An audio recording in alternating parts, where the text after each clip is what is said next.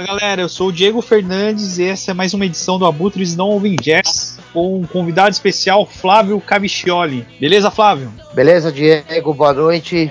Salve aí pros ouvintes do, do, dos Abutres Não Ouvem Jazz. Vamos nessa aí. Belezura. Vamos começar do início. Quem é Flávio Cavicchioli? Eu queria que você falasse um pouco sobre o início aí é, como músico e depois um pouquinho das bandas. É, o ML, o Pinaps, Forgotten Boys, o Corazones Muertos. Tem e o We Devil no final. Beleza. Bom, cara, meu lance com a música, meu, começou muito cedo, né? Desde desde criança, assim, porque o meu pai era baterista, né, meu? Então eu tenho contato com bateria, assim, desde que eu me conheço por gente, cara. Desde, desde muito novo, assim, eu já, já tinha esse contato. E aí, mas aí eu fui pegar interesse mesmo pela coisa, com rock e tudo, assim, foi quando, quando o Kiss veio pro Brasil em 83, né, meu? E aí esse momento foi crucial para eu querer começar a tocar mesmo, assim, porque, puta, meu, eu vi o Kiss lá com aquela bateria do Eric Carr, né, que era um tanque de guerra, assim. Então, quando você quando você é criança, assim, isso daí impactava muito. Eu comecei a tocar muito cedo, cara.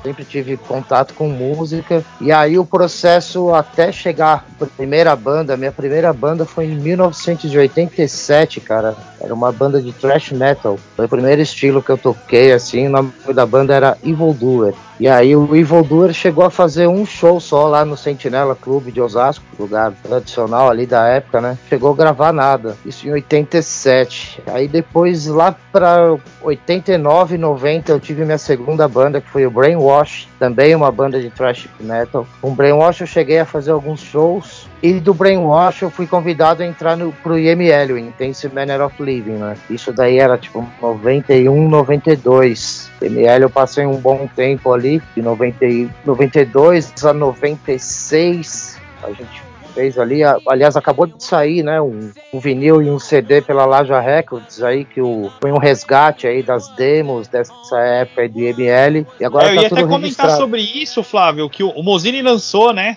Um, bem legal, Isso. cara. Ele, ele lançou em vinil e em CD, saiu agora. E foi um puta trabalho, né, cara, pra gente resgatar todas essas gravações. E, meu, ia se perder no limbo, né? Se não tivesse esse resgate aí do Mozini. Isso daí foi. Aí do IML eu, eu fui tocar no Pinaps. Pinaps eu entrei em 96. E nesse meio tempo eu fiquei no Pinaps junto com o IML. O IML virou Intense. Depois no final virou Page Forte, que a gente chegou a gravar uma, uma demo. O baixista era o Daniel Ganjamin, cara, na época. E depois virou o Diagonal. Isso, aí o Diagonal já, É, já aí era então outra pulo parada. Pro Diagonal, né? Isso. Aí deixa eu ver, a linha do tempo aqui ficou meio confusa.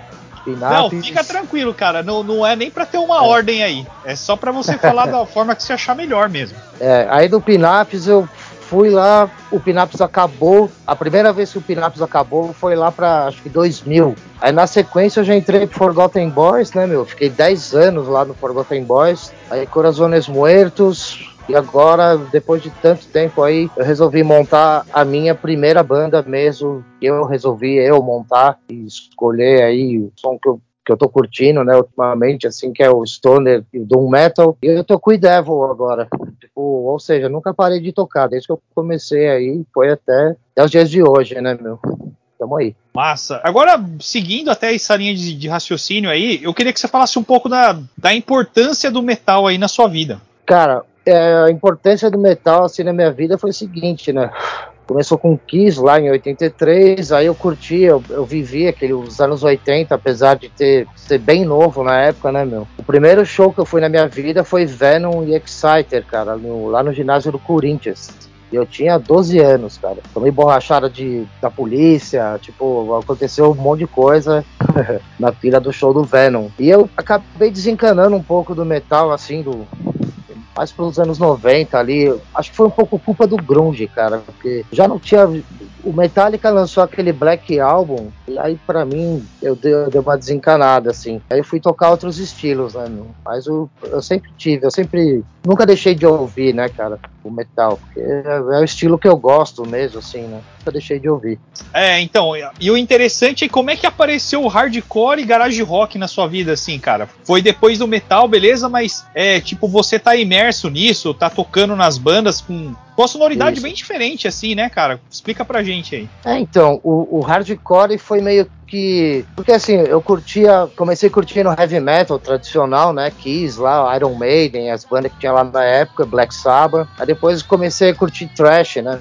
eu conheci Metallica com Ride the Lightning. E aí com Metallica, cara, eu, come, eu comecei a curtir punk hardcore, porque o, os caras do Metallica sempre usavam a camiseta do Discharge, do GBH, assim, né? Então eu fiquei curioso Aí eu comecei a curtir os dois paralelos, né, meu? Metal e hardcore. Metal punk e hardcore. E aí eu tinha saído do Brainwash. Brainwash é a banda que eu tive ali no antes de ML. E sempre tocava junto, Brainwash e ML. E eu gostava de ML já na época, achava um puta som ali, né, no começo. E aí calhou do, do baterista deles saírem. Eu tava sem banda também. Aí eu fui tocar hardcore. O Pinaps, cara, foi, foi meio que um acidente que eu, que eu caí no Pinaps, né, cara? Porque eles estavam tocando no retrô, com um show lá, o Marquinhos o Marco Butcher, né, que era baterista do Pinaps, tinha saído. E eu tava lá no retrô e tava tendo um show do Pinaps com um baterista substituto lá que eu não lembro nem quem era. E eu tava bêbado no meio da plateia, né, cara? E aí, tipo, o Ale falou lá no microfone que o Pinaps tava sem baterista, eu tava ali mesmo. Aí eu fui de bêbado, eu me ofereci para entrar na banda e acabei ficando. E aí depois veio o Forgotten.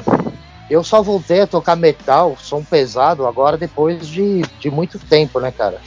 Eu montei o Devil agora, que é uma banda de Doom Metal, que é coisa bem mais pesada, assim. Ou seja, eu voltei agora, agora, agora depois de velho, que eu, que eu resolvi voltar a tocar metal.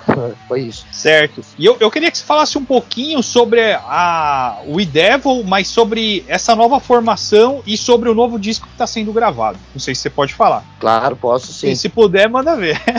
Cara, o, o Idevil foi uma banda que eu formei, que eu tive ideia de formar a banda em 2019, né? E aí a gente chegou a lançar um EP lá em 2020. Inclusive eu já até tirei das plataformas. Bom, a banda passou um processo de mudança de formação, né? Acabou saindo aí a vocalista, o guitarrista, por conta da logística, né, cara? Porque eles moravam, moravam muito longe, eles moram numa cidade que fica puta, seis horas de busão. Era muito difícil a gente se encontrar para ensaiar, para produzir.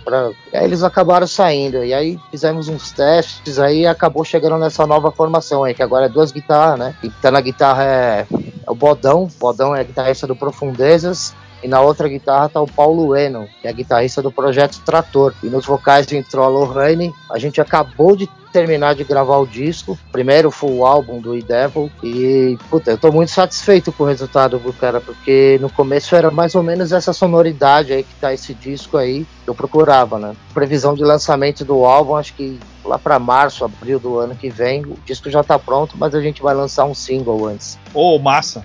Massa. Então, tipo, março do ano que vem, talvez seja uma, uma, uma possível data aí. Por aí, por aí. E a certo. gente tem aí propostas para lançar na gringa, em vinil, né? A gente está negociando com o selo aí da Holanda, a DHU Records, e tudo indica que esse álbum de Devil vai sair em vinil por esse selo da Holanda. Bem massa. Flávio, agora eu vou falar de uma coisa que é muito comum, porque eu também sou músico, então é comum pra gente, no geral. Uhum. Eu queria que você falasse quais são os tipos de dificuldades que você encontra no cenário independente, cara? Puta, cara, o cenário independente nunca foi fácil, né, meu? O underground.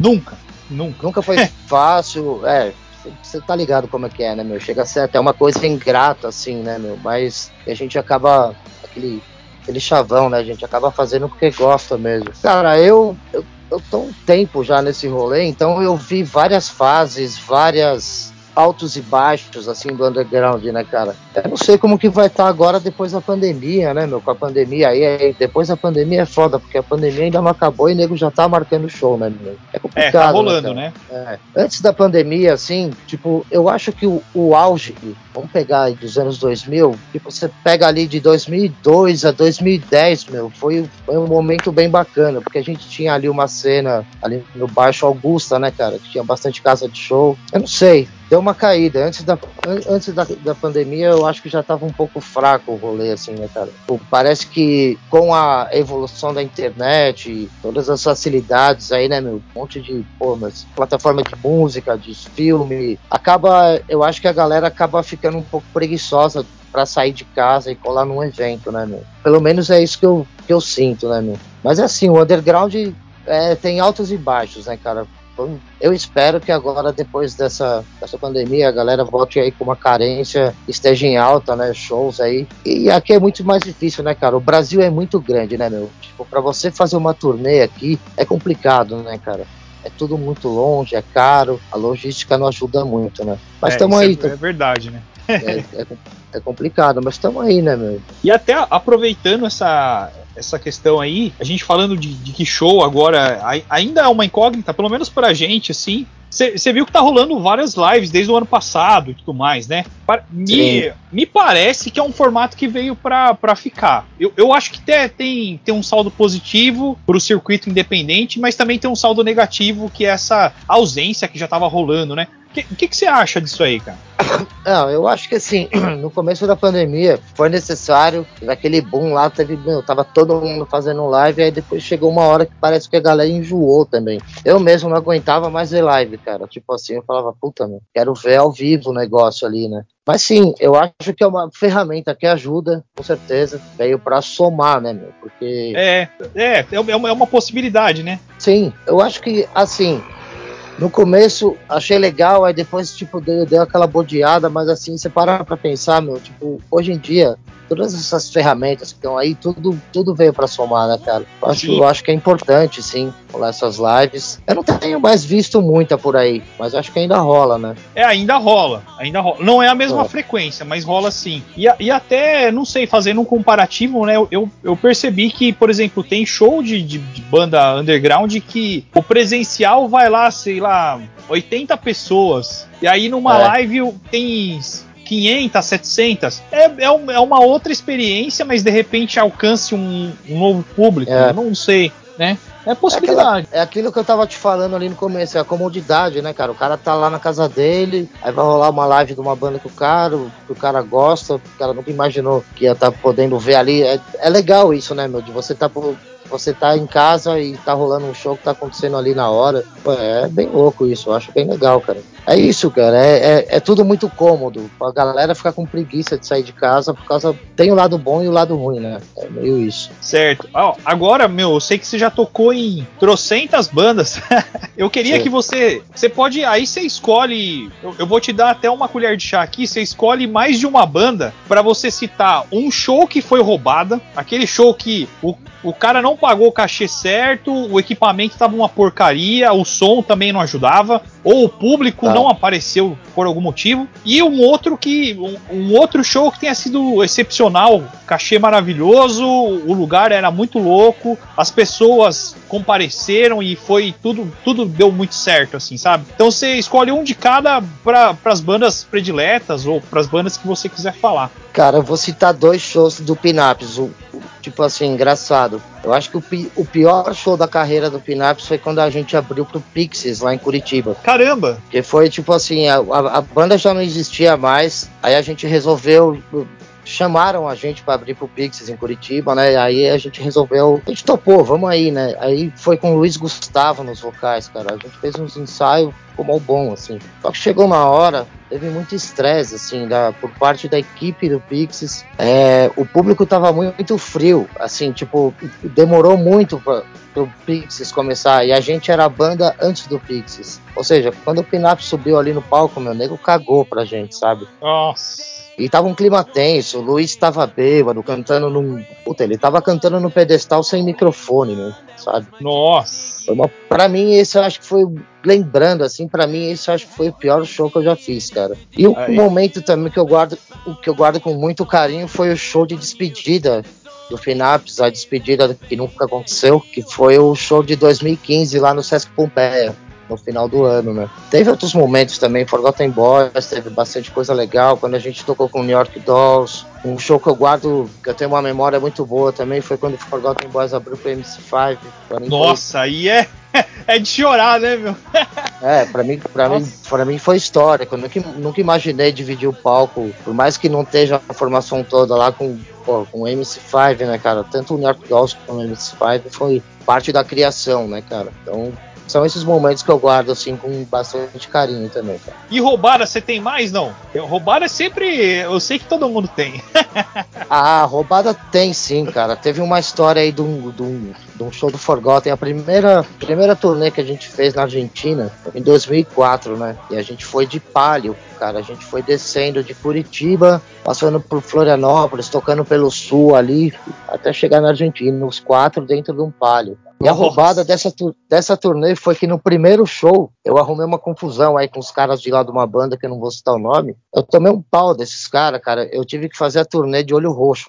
Caramba! e na época eu era, puta, é, são outras épocas, né, cara? Era muita loucura ali no Forgotten Boys, né, cara? Eu cito essa como uma roubada que eu nunca vou esquecer, cara. Tipo, quase que não teve a turnê. No primeiro dia de show, eu já me meti nessa confusão aí. Levei uma surra, surra homérica. Mas aí Foda. conseguiu fazer os, os demais shows assim na sequência? Foi, não? fomos, fomos. A gente fez 27 shows, cara. No dia seguinte a gente já tava tocando em Santa Maria. Caramba! Foi, foi, foi demais, cara. A gente foi os quatro num palio fazendo uma turnê ali. Primeira vez que a gente foi pra Argentina. Que louco, cara. Nossa. Você já tocou com tanta gente bacana, né? Nossa, é difícil até listar, cara. Você pega pelas bandas aqui, nossa. Cara, você é, gosta de ouvir jazz, não? Cara, eu gosto bastante de jazz, viu, meu? Sou, sou muito fã de John Coltrane, gosto bastante. Eu tive na minha coleção ali de vinil, tinha Coltrane, Miles Davis. Esses dias mesmo eu peguei o Beats Braille para dar uma ouvida aqui em casa. Curto bastante, sim. Eu, eu, sou uma pessoa bem eclética com música, né, meu? Massa, se você quiser indicar uns discos aí, manda ver, mano. De jazz? Isso. Cara, pra mim o disco de jazz de cabeceira, pra mim é o Love Supreme do Coltrane. Ah, é, pra mim também. esse é. é eu, eu acho é que esse daí, esse é uma unanimidade, né, meu? Ah, nossa, esse é lindo. Aquela fase do, do Miles Davis eu acho bem bacana também, o On The Corner, que é uma coisa mais, é um jazz mais elétrico, eu gosto bastante da fase do Beats Brill também. É, diferentão, é legal pra caramba. Bem legal. Eu acho muito bom, é. E deixa eu pensar aqui. Jazz, deixa eu ver, Herbie Hancock, eu gosto daquele disco do Red Hunters, que é uma coisa mais, é um jazz mais... Ah, é muito 70, bom. né? Esse disco é, é, muito bom também, cara. É, Herbie Hancock, eu acho muito bom. Sun Ra, Acho muito bom, cara. O Atlantis, esse disco eu super indico aí pra, pra galera que tá ouvindo aí, os Atlantis, o Sanha. Acho muito bom, cara. Faroa Sanders também. Ah, esse é gigante, né, também. Ah, gosto, gosto bastante, cara. Um gosto bem, bem amplo, assim, pra...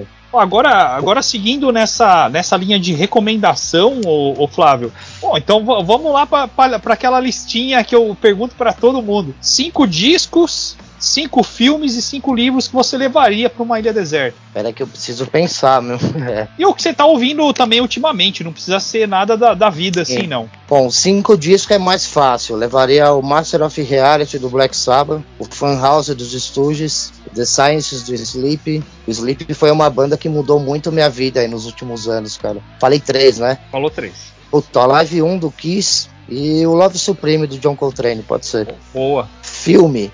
Filme mais fácil, né? Manda ver. Puta, eu gosto muito de filme de terror, cara. Eu não, eu não sou muito de filme cabeça, não. Pô, mas filme de terror de... é legal, cara. É, eu, eu levaria o Evil Dead 1 e 2. Puta, eu gosto daquele do Dia dos Mortos, do George Romero. Massa, clássico. Filme mais novo, assim, eu, eu, que eu assisti recentemente foi o Farol. Acho muito foda, achei muito legal esse filme. E, deixa eu ver, falta um, né? Ah, vou mandar Isso. um basicão aí, sei lá, o Warriors. Selvagens da Noite. Oh, esse, é, esse é sempre, sempre da lista. Agora, livro, vamos ver. Naked livro Lunch pode ser quadrinho também, tá? Que eu não sei, às vezes você gosta de quadrinho também, pode ser quadrinho. Livro tem o Pesadelo Refrigerado do Henry Miller. Não sei se você já leu esse livro, é um pouco Já, mais, já li. Acho bem louco esse livro. Tem o Naked Lunch do Burroughs, que é clássico. Clássico. Pô, também, deixa eu pensar. On the Road do Kerouac outro clássico também, né? Falta o quê? Dois? Eu, eu gosto de ler muita biografia. O Mate-me, por favor, eu acho indispensável para quem gosta de, gosta de biografia. O Anticristo do Nietzsche. Boa. Eu, Boa. Acho, bem, acho bem bom. Foi o, foi o último que eu li. Foi esse daí. Massa. Bom, Flávio, eu vou indo para a última pergunta agora. Eu gostaria que você deixasse uma mensagem e um conselho para banda iniciante, cara. De que forma eles podem produzir seus discos, buscar fazer show quando for liberado aí. Como que você acha que, que dá para ir nessa, é, nessa linha de raciocínio? Ah, eu acho que são outros tempos, né, meu? Não tem nem muito. As bandas iniciantes, assim, é produzir o quanto, quanto mais produzir melhor. Quando puder cair na estrada, né, cara? Porque banda de internet tá cheio por aí hoje em dia, né, meu? Que eu mais vejo. Tem muita banda que fica só ali na internet e, tipo, nunca cair na estrada, cara. Tipo, quando puder, tocar o máximo possível e produzir, meu. Tem muita, muito segredo, né, cara? A banda é, é uma, a rotina de uma banda é isso, é ensaio, é bastante ensaio, criar e sair tocando o máximo que der, né, meu? Eu sei que é difícil, mas é isso que eu, que eu indico aí para as bandas iniciantes, né, meu? Massa, Flávio. Eu gostaria de agradecer a sua participação aí, o, o tempo que você deu atenção para nós, cara. Beleza. Você quer deixar mais um recado aí pra galera, dar algum aviso? Cara, obrigado aí pela oportunidade, obrigado pelo espaço. Em breve aí vai estar tá rolando novidades aí do, do E-Devil. E é isso, cara. Vamos continuar a chama acesa aí do underground e resistir, né, meu? O negócio é resistir, não pode desistir nunca. É isso aí, esse foi mais um episódio do Abutres Noven Jazz. Para vocês que não conhecem ou que ainda não ouviram, é só seguir a gente nas redes sociais, do Fox Blog, né? E o Abutres Noven Jazz tá aí no Mixcloud, no Spotify. É só dar uma pesquisada aí que vocês vão encontrar o nosso podcast. Até mais, valeu galera!